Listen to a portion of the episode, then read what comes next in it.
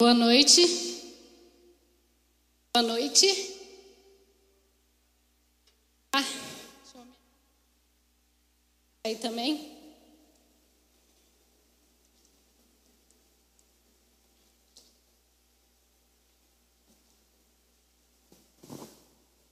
É, hoje a gente voltou de uma forma diferente, né? A gente teve aí o nosso papo reto no mês de agosto. Vocês gostaram? Foi muito bom, né? Foram experiências muito, muito boas que nós tivemos. E aí a gente voltou esse sábado. Não vou falar o sobrenome dele, porque minha pronúncia de inglês é péssima, eu não vou passar essa vergonha. Desqualificado, como Deus usa pessoas quebradas para grandes coisas. As meninas, não sei, cadê a Vitória? Não estou vendo a Vitória. Vitória, não estou vendo. Você distribuiu os papeizinhos e as canetas para mim? Ela vai distribuir um papelzinho e uma caneta para vocês? Até brinquei com, com os meninos aqui no começo que hoje eu estou didática e pedagógica. Didática e pedagógica. É uma expressão que a gente usa muito nas nossas reuniões. E aí as meninas vão distribuir um papelzinho e uma caneta para você. E você vai escrever uma coisa nesse papel, não vai, não é para mostrar para quem está do lado, ninguém vai ler, é uma coisa você e você. E você vai fazer esse exercício agora e vai guardar e aí, durante a ministração, a gente vai, vai conversar um pouco sobre isso. E aí, quem já pegou o papel e a caneta pode escrever duas palavras: Eu sou. Pode escrever aí: Eu sou. Escreveu? Escreveu? Vamos lá, vou dar um tempinho. Eu sou. Vai escrevendo aí. Quem já recebeu, vai escrevendo Eu sou aí. E eu sou. E aí, quem já escreveu, quem já recebeu e escreveu Souza, já escreveram duas palavras, certo? Agora vocês vão escrever uma terceira. E essa terceira é você que vai escrever. Você vai usar essa palavra para se descrever. Quando você enfrenta um desafio ou quando acontece alguma coisa na sua vida, você pensa, ah, isso acontece desse jeito porque eu sou. E aí você escreve. Por exemplo, as coisas acontecem assim porque eu sou muito para frente, ou eu sou muito para trás, ou eu sou muito extrovertido, ou eu sou muito introvertido, ou eu sou muito bagunçado, eu sou muito inteligente, ou eu não sou inteligente. Eu sou, e aí vocês que vão completar. Vocês entenderam? Estão comigo? Então, gente, estão refletindo, né? eu sou, e aí vocês completam com a terceira palavra. Enquanto isso, eu vou bebendo uma água aqui que eu estou quase sem voz.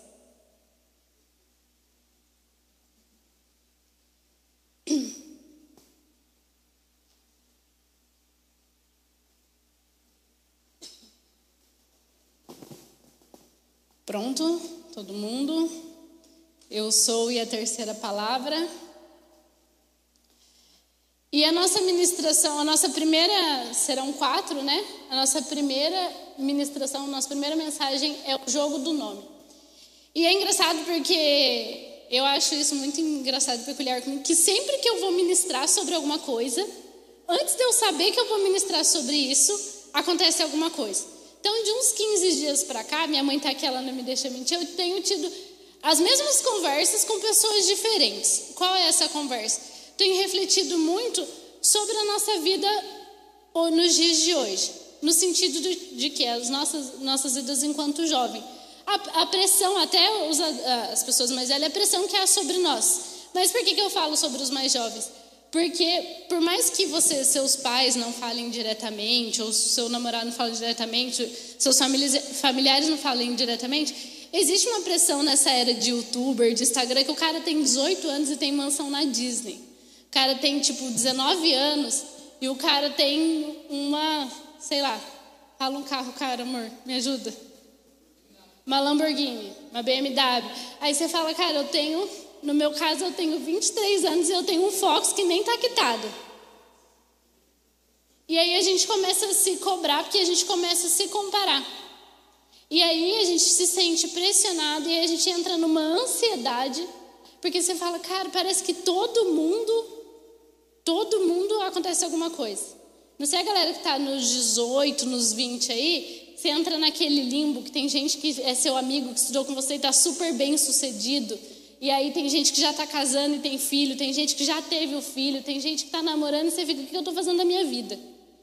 E essa é a sensação que a gente tem, por isso que às vezes isso gera ansiedade nos nossos corações. Por isso que a gente vê tantas pessoas, um dos motivos é porque existe essa, essa cobrança.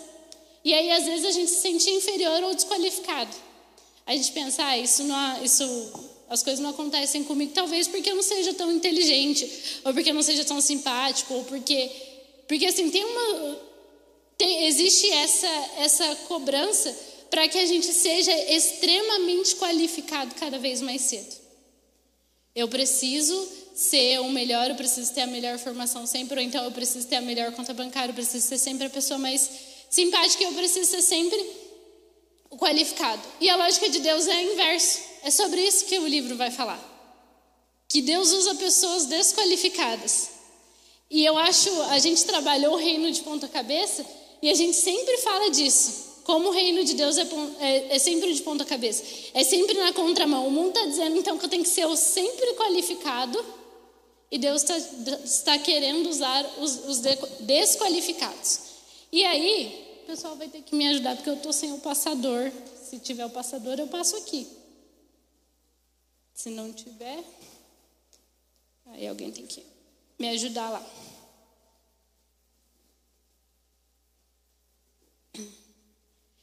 E aí, o nosso primeiro personagem desse mês é Moisés.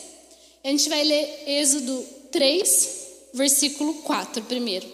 Diz assim: Quando o Senhor viu que ele se aproximava para ver, Deus, do meio da sarça, o chamou e disse: Moisés, Moisés. E ele respondeu: Eis-me aqui.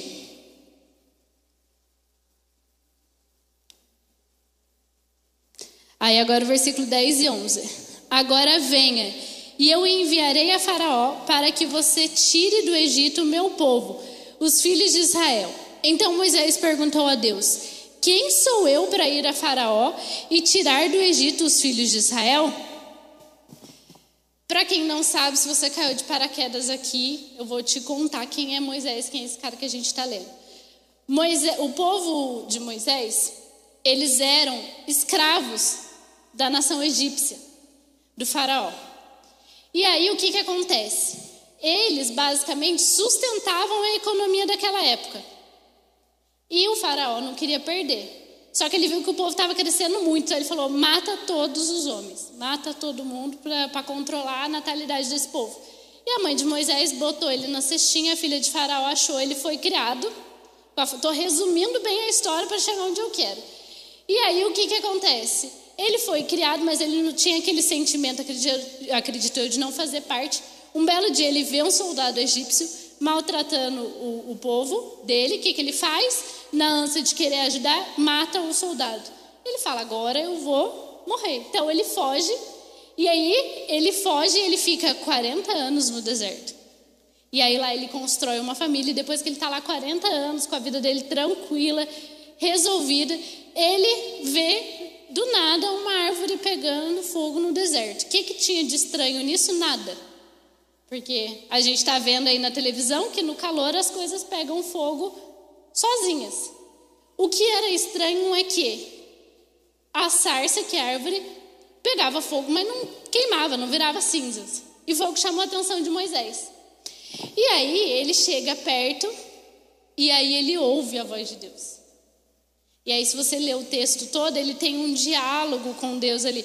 E eu não sei você, mas eu acho que eu ia surtar, ia ficar, meu Deus, meu Deus. O texto fala, né?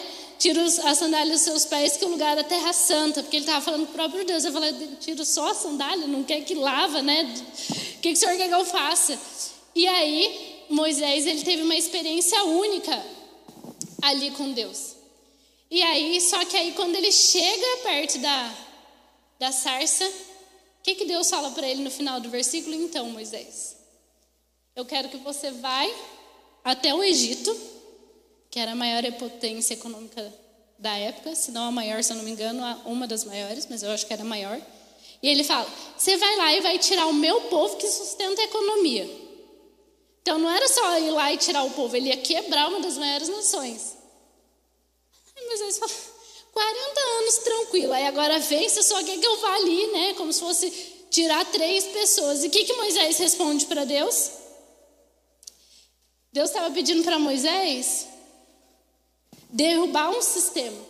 E Moisés responde para Deus: Quem sou eu para ir a Faraó e tirar e tirar do Egito os filhos de Israel? E aí Moisés ele se depara com um sentimento de incapacidade. Ele, quando ele estava lá no Egito e ele matou o egípcio, foi porque ele estava incomodado com aquela situação. Só que aí ele teve que fugir. E aí Deus dá a ele a oportunidade de mudar uma situação que ele estava incomodado. E aí ele se sente incapaz. Aí ele fala: Mas quem sou eu? Quem sou eu para fazer alguma coisa? E às vezes nós queremos ver situações diferentes, às vezes nós queremos é, mudar a história da nossa família, mudar a história da nossa igreja, mudar a história dessa nação, mas aí a gente pensa: quem sou eu para fazer isso? Quem sou eu para fazer isso? Eu não sei, às vezes você já teve vontade de orar para alguém antes de fazer alguma coisa, você, aí você pensa: não, mas eu faço isso, isso, isso. Quem sou eu para fazer aquilo? Quem sou eu para estar tá aqui em cima falando alguma coisa? E às vezes a gente quer ver milagres, a gente quer muito. Não sei se vocês já, já viram aí, tem vários movimentos hoje, o Dunamis é um deles, que acontece muitos milagres nos cultos, nas conferências, e a gente quer muito ver isso, a gente quer ver um paralítico andar, o cara levantar da cadeira e enxergar. Mas quem que quer ir lá orar? Tá, a gente conversa muito isso com meu pai em casa também, é uma coisa que a gente tem conversado. Tipo assim, quem é que quer botar o cara nas costas, jogar para cima e falar, anda meu filho, em nome de Jesus? a gente, qual é o nosso primeiro pensamento quando a gente aparece alguém? E se eu for lá, eu botar a minha mão, eu mandar o cara levantar e ele não levantar? Porque vocês estão comigo, gente? Porque a gente não se sente capaz. A gente, a gente não se propõe a ir porque a gente não se sente capaz, a gente se sente desqualificado, porque nós temos medo, assim como Moisés. E às vezes Satanás usa isso contra nós. Às vezes, não sei se já aconteceu com você, você está aqui no momento de adoração, quase tocando o céu, aí você pensa assim, aí vem na sua mente, tá com a mão levantada, por que você fez isso, falou isso, fulano, aquilo? Aí você faz assim, hum. E aí esfria. Por quê? Porque nós somos dominados por esses pensamentos. Porque nós não sentimos capazes e aí, por não nos sentirmos capazes, a gente não gosta de admitir isso, porque ninguém gosta de admitir. Tá aqui o Rafael, minha mãe, eu detesto admitir que eu estou errada, eu admito, mas assim, eu vou usar todos os argumentos possíveis. Cadê o meu irmão? Tá por aí também, ele fala isso. Eu vou, ainda mais que eu sou da área do direito, eu vou tirar argumentos da onde eu puder para justificar que eu tô certa.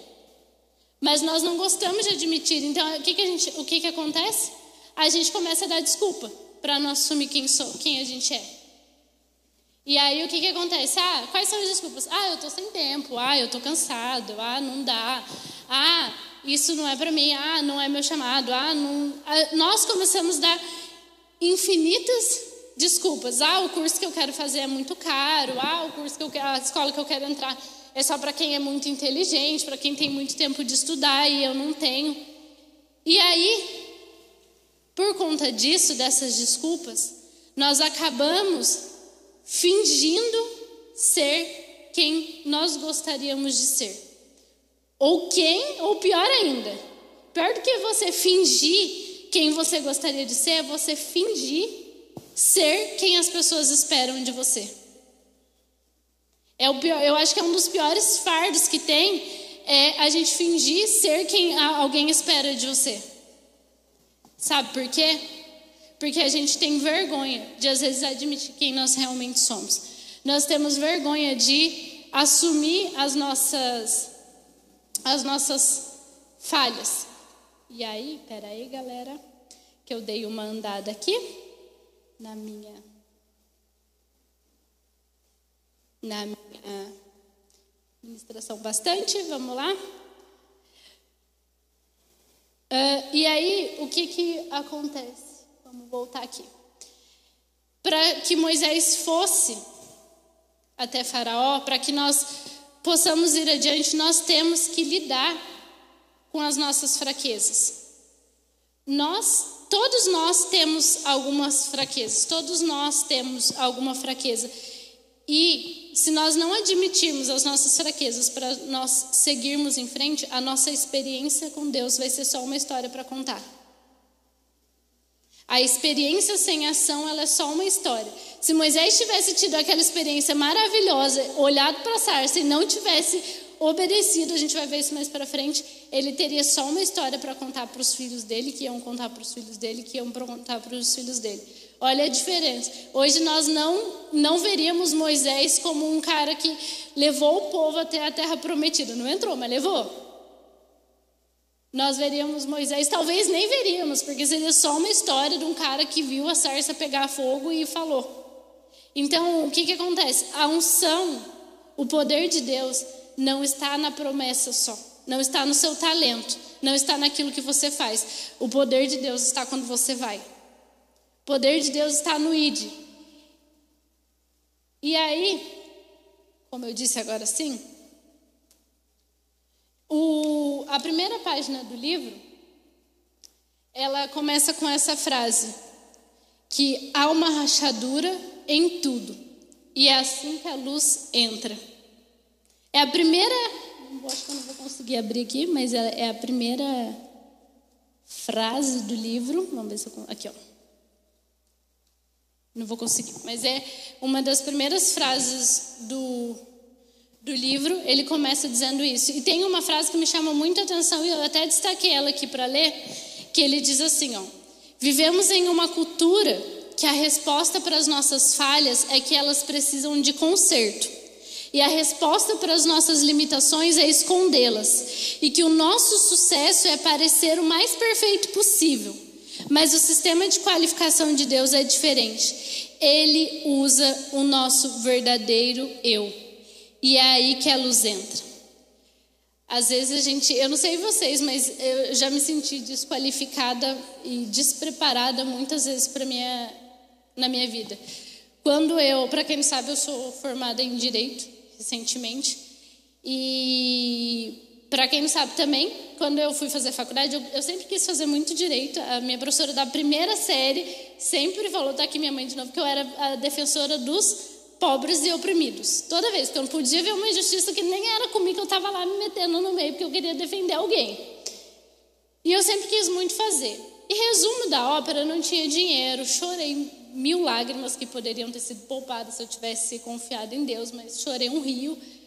No final da história, eu consegui uma bolsa 100%. E eu fiz faculdade na Unip. E aí, só que o que, que acontece? Quando eu entrei na faculdade, já tinha começado as aulas fazer um mês e meio. E eu lembro claramente da sensação, porque eu peguei o, o ônibus, né, lá na minha casa, até a Unip, uma hora, uma hora e pouco de viagem, que eu moro quase em Caçapava, a Unip na divisa de Jacareí. E eu lembro claramente da sensação que eu estava muito empolgada, porque eu ia fazer aquilo que eu queria. Quando o ônibus virou a curva, que eu vi a Unip com todas as luzes acesas e aquele um milhão de gente, a minha vontade foi voltar para casa. A vontade, eu falei, eu não vou dar conta. Quando eu sentei na primeira aula, aí eu tive certeza porque o, o Gui, cadê o Gui? O Gui saiu. Ele teve aula com a Milena, que é uma professora que a gente tem. A primeira aula dela eu não entendi uma palavra do que aquela mulher falou. Olha lá, ele voltou. O Gui também teve essa experiência. Você entendeu alguma coisa na primeira aula da Milena? Não. Olha lá, tá vendo? Porque ela fala um juridiquês que assim, só quem está muito tempo na área entende. Ou quando assiste a aula dela todo dia. Por Deus, gente, eu anotava no, no, no, no canto do caderno as palavras que ela falava para eu procurar o significado, para eu tentar entender o que ela estava falando. E eu só conseguia pensar, eu não conheço ninguém, todo mundo já entrosado, eu não entendi uma palavra do que essa mulher falou. Eu vou ir, para quem não sabe, quando você é bolsista, você tem que é, manter 75% de aproveitamento, tanto nas notas quanto na presença. Eu falei, eu não vou dar conta, eu vou perder essa bolsa na primeira, no primeiro semestre. Porque eu me senti muito, muito, muito incapaz. E isso aconteceu comigo várias vezes. Só que ao longo do processo eu fui entendendo que é o que a gente vai falar hoje. E teve uma outra situação. Deixa eu ver como é que está meu tempo. teve uma outra situação que a minha reação foi diferente. Eu fazia um estágio, eu cheguei até, eu, no dia eu até contei para minha mãe, falei, menina, e eu estava treinando uma pessoa. E eu, eu ensinando a menina, e conversando com ela, aí ela perguntou assim para mim, alguém da sua família? Ela falou assim, você faz faculdade aonde? Eu falei, né, na Unipital, que ela fazia uma outra faculdade aqui de São José. E ela falou assim, alguém da sua, da sua família da área? Eu falei, não. Daí ela falou, ah, eu tenho lá, falou, até a milésima geração dela lá que era da área e tal, não sei o quê. E ela pegou e falou assim, quando você não tem nenhum contato na área, é difícil, né? Para você vai ser mais difícil. Eu olhei para a cara dela assim. Só que diferente do meu primeiro dia de aula, eu respondi para ela: não vai ser difícil para mim. Não vai ser difícil. Porque naquele momento eu já sabia quem eu era, eu já sabia quem, tem, quem tinha me dado a faculdade, eu já sabia onde eu queria chegar. E eu já tinha entendido isso que a gente está falando. Então, quando nós, quando nós admitimos que nós temos rachadura, a luz de Deus entra. Quando nós, nós não admitimos, nós vivemos como ele começa falando no livro disso uma falsa perfeição, fingindo ser perfeito, fingindo ser algo que nós não somos, a luz de Deus não pode entrar. Porque a luz de Deus só entra onde há rachaduras. E aí, nós vamos falar hoje de três dilemas que nós precisamos vencer para viver aquilo que Deus tem para nós. O primeiro é o fingir versus o assumir. Êxodo 4,10 diz assim: Então Moisés disse ao Senhor: Ah, Senhor, eu nunca fui eloquente, nem no passado, nem depois que falaste a teu servo, pois eu sou pesado de boca e de língua. Depois de muita conversa, porque vocês, se vocês viram, a gente começou no capítulo 3 e agora eu já estou no capítulo 4. E tudo, é, tudo isso é diálogo entre Deus e Moisés. Depois de muita conversa, Moisés fala: Olha, Deus, não dá porque não dá para eu ir, porque eu não sou eloquente, eu não sei falar. Eu sou, tem gente que diz que Moisés era, era gago, né? Que por como é que eu vou chegar lá na frente do, do governante e dizer libera o povo aí gaguejando, sem autoridade nenhuma? E aí, eu já dei uma adiantada boa. E aí entra no que a gente falou, Moisés ele precisava admitir qual era a fraqueza dele. A, qual era a desqualificação dele, qual era a incapacidade dele. Por isso que Deus entendeu tanto essa conversa. Então, nós temos que admitir quem nós somos. Quais são as nossas falhas. Eu sempre falo que, eu, sempre me exponho, né? Vou pregar, eu sempre me exponho. Eu sempre falo e aí é bom minha mãe estar tá aqui, que daí eu, eu posso falar, né? Daí ela concorda, meu irmão não pode discordar. Mas é sempre assim, em casa eu sempre fui mais. Ele vai ficar. Não fique chateado, Paulo, mas eu sempre fui mais esperta. No sentido de que, calma que eu vou te valorizar, vou chegar lá. Eu sempre fui mais esperta porque eu sou no sentido, no sentido de que eu aprendo as coisas muito rápido e muito fáceis. Eu era aquela aluna chata que falava junto com o professor, aí o professor virava e falava assim: o que, que eu estou falando? Aí eu explicava igual. Eu, eu, eu era essa pessoa. Mas isso me fez ser preguiçosa para estudar. Sabe aquela coisa de que é, o, o, como é que fala? O desespero aflora a criatividade? Era eu. Então, assim, se eu tinha uma prova, eu estudava o suficiente para passar. Eu nunca, como eu tinha muita facilidade, eu eu deixava assim, quando eu via que o negócio apertar, eu corria lá e estudava um pouco. Agora, o Paulo, ele não, tem, ele não tinha tanto essa facilidade, isso fez com que ele estudasse muito mais que eu. Então, o Paulo, ele é muito mais dedicado ele, do que eu. Isso faz com que ele seja tão inteligente ou mais do que eu. Viu? Valorizei você agora. Mas por que, mas por que, que eu estou dizendo isso? Porque nós precisamos assumir as nossas fraquezas. E essa é uma fraqueza que eu tenho. Então, eu tenho que me cuidar para isso. Só que, se eu não assumo isso, isso não pode mudar. Se eu finjo ser algo que eu não sou, a luz de Deus não vai entrar e eu nunca vou viver aquilo que Deus tem para mim. Se você não admitir qual é a sua fraqueza, a luz nunca vai entrar e você não vai poder viver aquilo que, Cristo tem para você. E aí, Deus não pode abençoar quem eu finjo ser. Ele fala isso no livro e eu achei isso muito, muito, muito, muito pesado. Porque Deus não pode abençoar quem você finge ser. Deus abençoa quem você é. Quem você finge ser, não. Você pode fingir para mim, pode fingir para Luiz Gabriel, pode fingir para Graça, você pode fingir para Esther, você pode fingir para quem você quiser, você pode fingir para você mesmo, mas Deus sabe.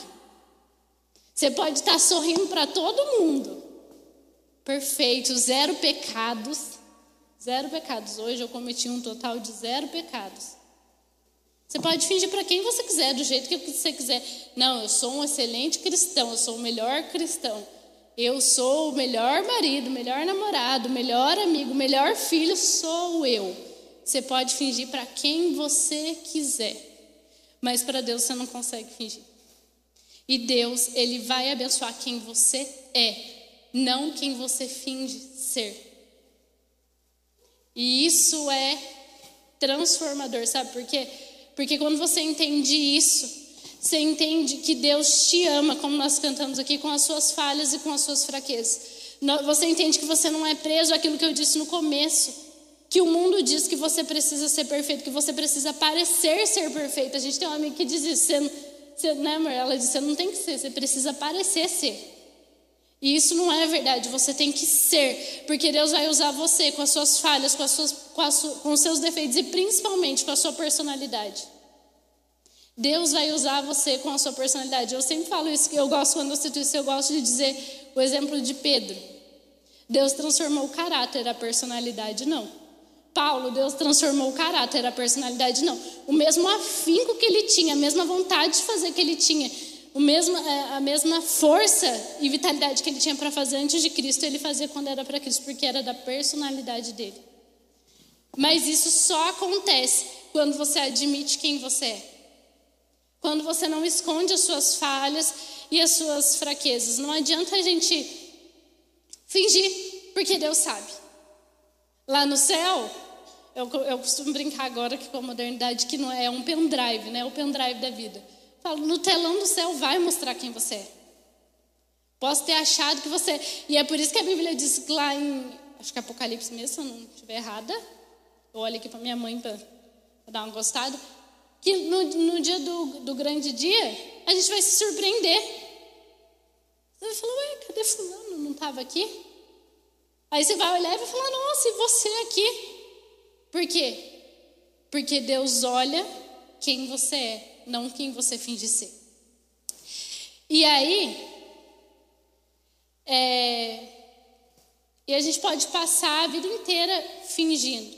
Mas Deus só vai nos abençoar quando nós vivermos como nós somos, como, quando nós vivermos sem máscaras. A gente. E, prime, e a primeira coisa que eu quero te dizer também é que você não é incapaz. Se você deixou de fazer alguma coisa na sua vida porque você não se sentiu qualificado, quero te dizer nessa noite que você não é incapaz.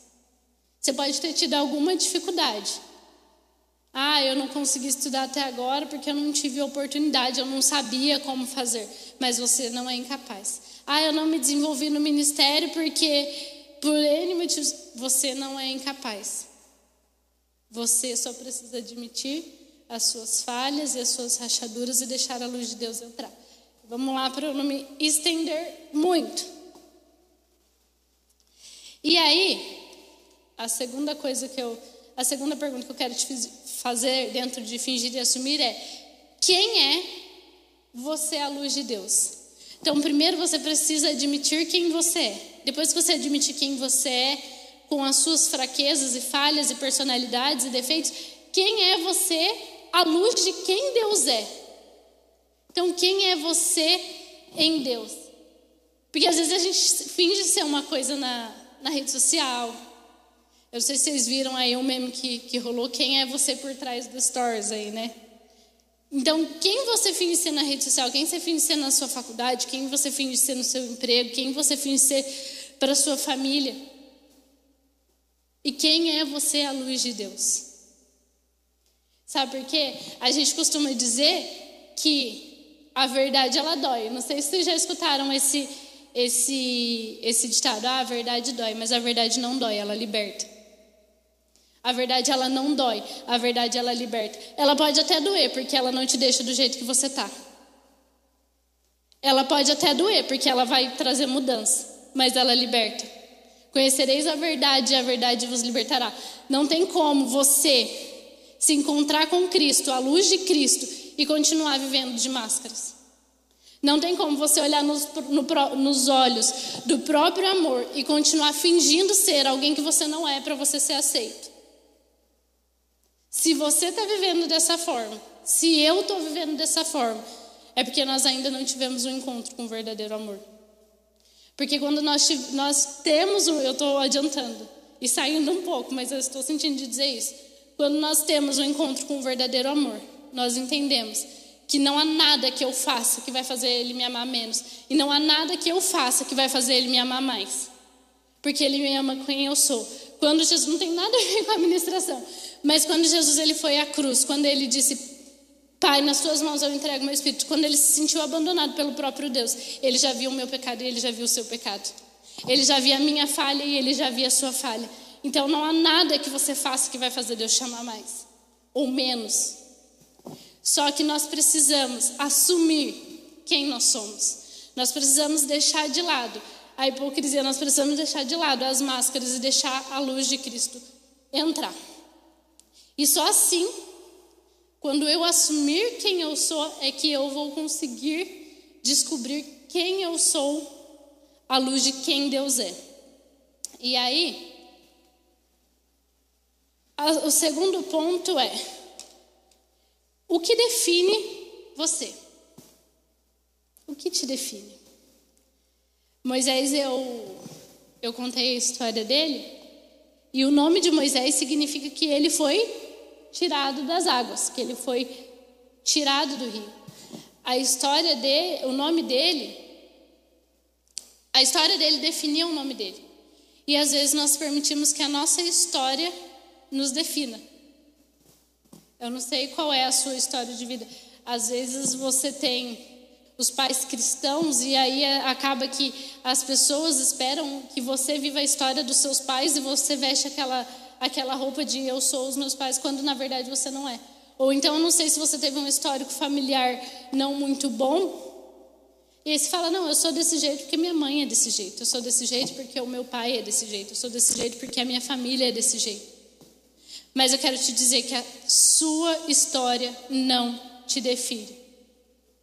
Eu comecei, eu comecei pedindo esse, esse exercício, eu sou, e para vocês completarem, porque muitas vezes nós aceitamos a nossa história ou aquilo que as pessoas dizem sobre nós.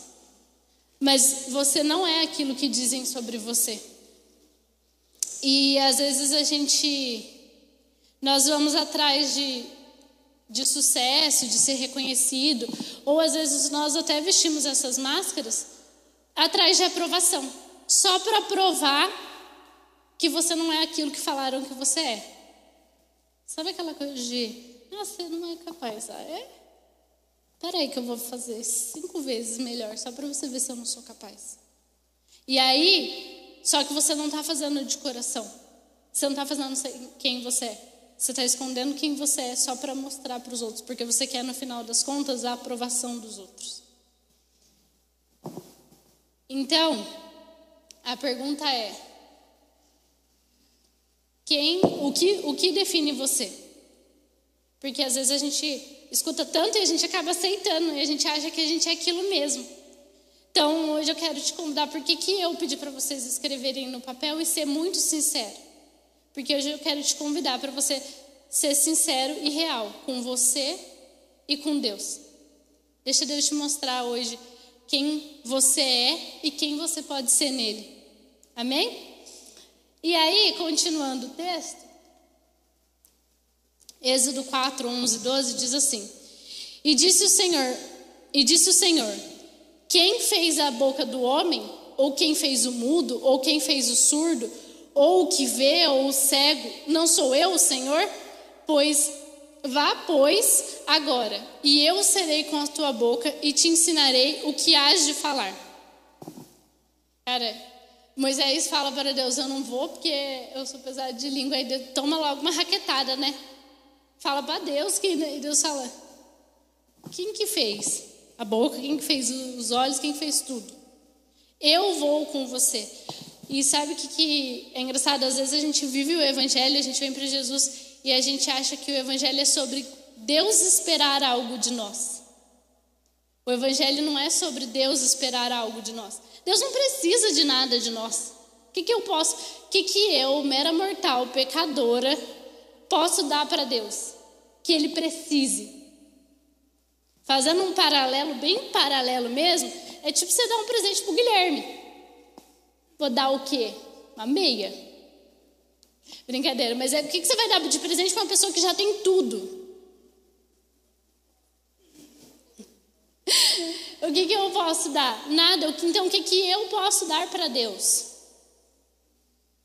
Nada. Então, o Evangelho não é sobre o que nós podemos fazer para Deus, mas é o que Deus quer para nós. E é engraçado porque, não sei se você já ouviu, que as, as pessoas fazem muito isso. Você é evangélico, pode isso? Pode isso? Pode tatuagem? Na sua, já convidei amigos para ir para a igreja, mas na sua igreja pode usar calça? Pode pintar o cabelo?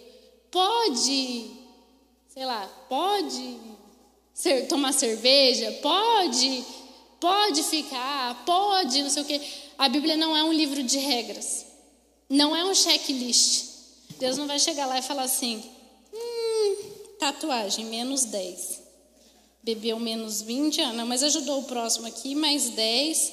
Não é assim, a Bíblia não é um livro de regras, ela é um livro de relacionamento. É um, é um livro de relacionamento, então é muito mais além do que não pode, pode, não pode. Deus ele não é um ditador que não pode, não faça, não, não, não, não. É um livro sobre relacionamento. Eu olho nos olhos de Deus, eu o amo, eu entendo que ele me ama e a partir disso eu quero cada vez mais estar próximo dele, que qualquer coisa que me afaste disso não me interessa mais. Não por uma obrigação, mas por amor. Eu sou noiva do Rafael. Se eu faço, e eu gosto de estar com ele, se eu faço alguma coisa que eu sei que vai entristecê-lo ele, entristecer ele, entristecer ele, eu não vou fazer, eu vou, no mínimo, não tentar, vou ter, no mínimo. Pode ser que eu faça, porque né, a gente é um pouco teimoso. Mas no mínimo, eu vou tentar não fazer de novo. No mínimo. Porque ele vai falar para mim, não faça. Não pelo não dele. Mas porque eu sei que vai afetar o nosso relacionamento. E eu não quero que o nosso relacionamento seja afetado. E traçando um paralelo de novo, assim é com Deus. Não é um livro de não pode, é um livro de relacionamento.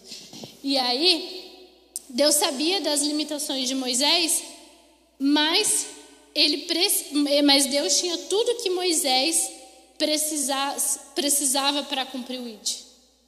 Deus sabe quem você é, mesmo que você finja ser outra pessoa, e Ele tem tudo que você precisa.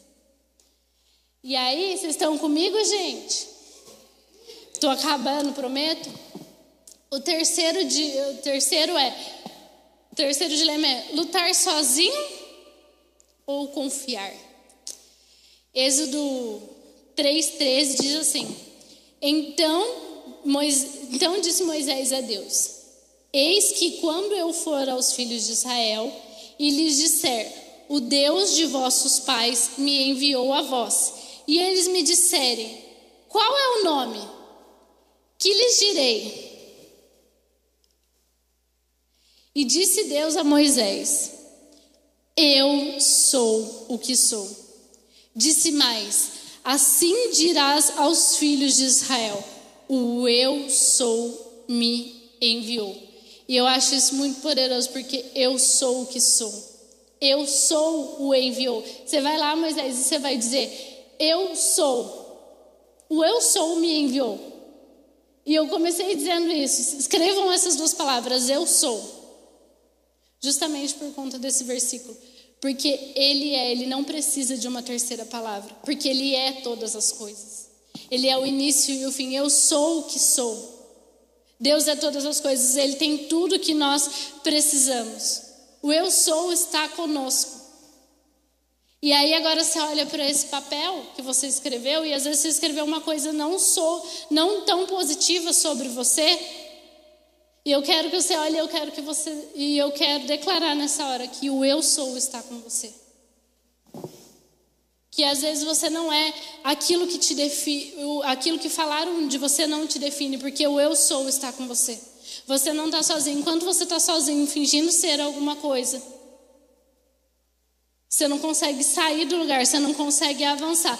Mas quando você entende que o, o eu sou, o eu sou todas as coisas, o eu sou o começo e o fim, aquele que era, que há de vir, a gente cantou aqui, que vai com seu poder ressurgir. Quando você entende isso, você deixa a luz entrar nas suas rachaduras e não importa mais o que você escreveu nesse papel.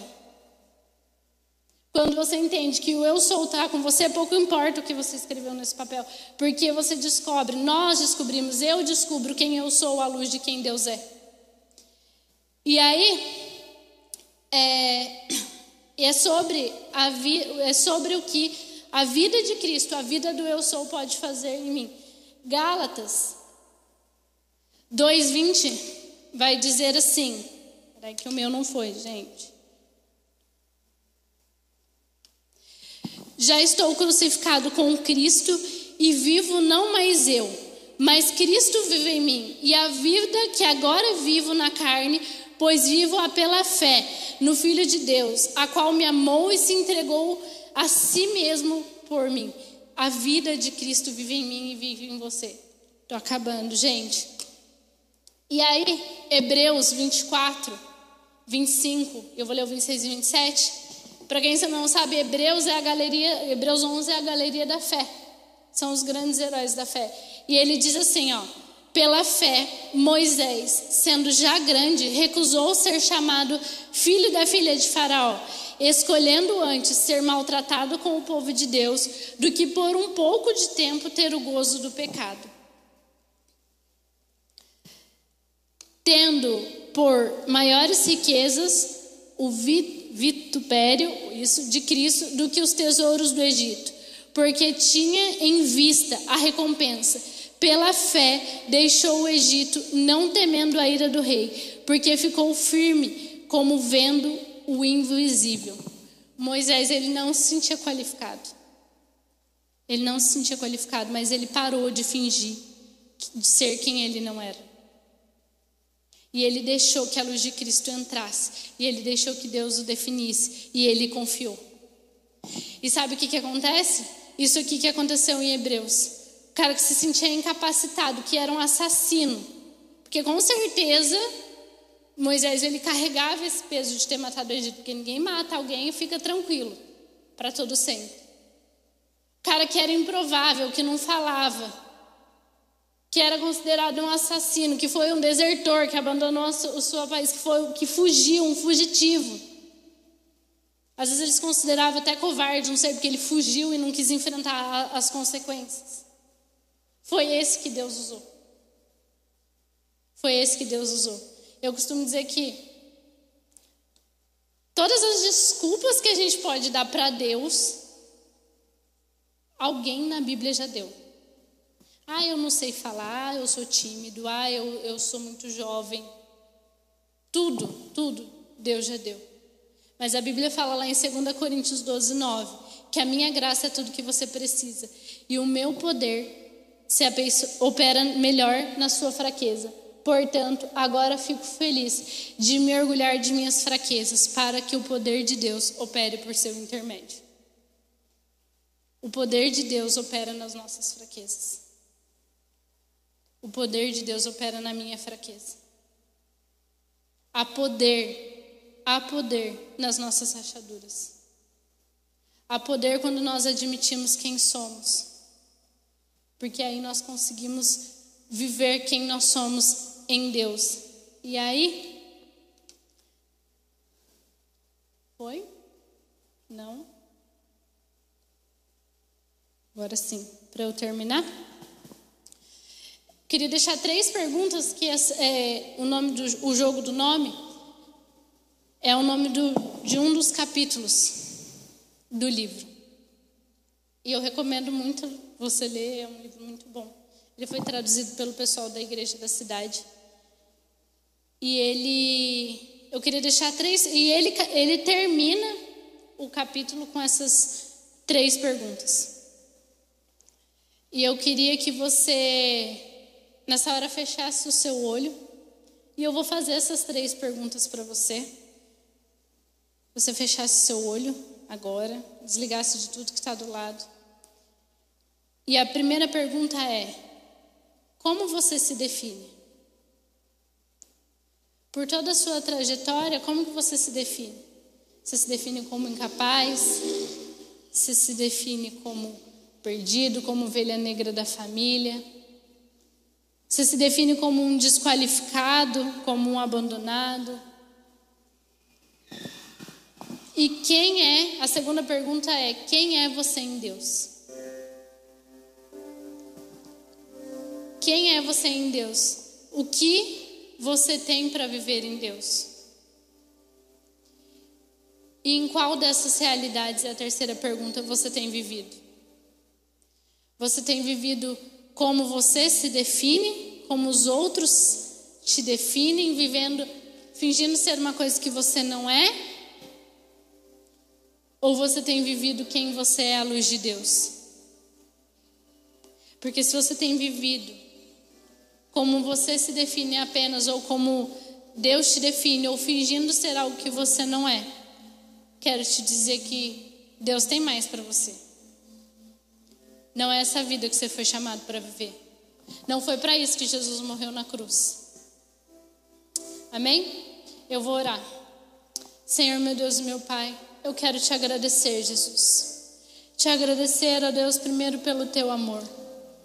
Te agradecer, ó Deus, porque o teu amor nos alcança, Deus, porque o teu amor nos encontra, Pai. Senhor, o Senhor sabe o que cada coração aqui, ó Deus, escreveu nesse papel, Deus. O Senhor sabe aqui, ó Deus, como cada um se sente, ó Deus. O Senhor se sente desqualificado, ó Deus. O Senhor conhece o coração, ó Deus. Senhor, e nessa hora nós queremos quebrar todas as palavras de maldição, ó Deus. Todas as palavras, ó Deus, de que você não vai dar para nada, de que você é um desqualificado. Todos os pensamentos de que coisas boas acontecem com todo mundo. Nós queremos quebrar isso nessa hora, em nome de Jesus, ó Pai. Senhor, nós abrimos os nossos corações, as nossas fraquezas, ó Deus. Senhor, nós somos isso, Pai, e só isso, Deus. Pecadores, falhos, que precisamos da tua graça, que precisamos do teu amor, que precisamos descobrir quem quem nós somos em ti, ó Pai. Senhor, sonda cada coração aqui, Jesus. Sonda cada coração, ó Deus. Senhor, que nessa hora, Deus, os corações sejam invadidos pelo teu amor, ó Deus. Senhor, para um relacionamento verdadeiro contigo, ó Deus. Porque a tua verdade liberta, ó Pai. Em nome de Jesus, ó Pai. É o que nós te pedimos e te agradecemos.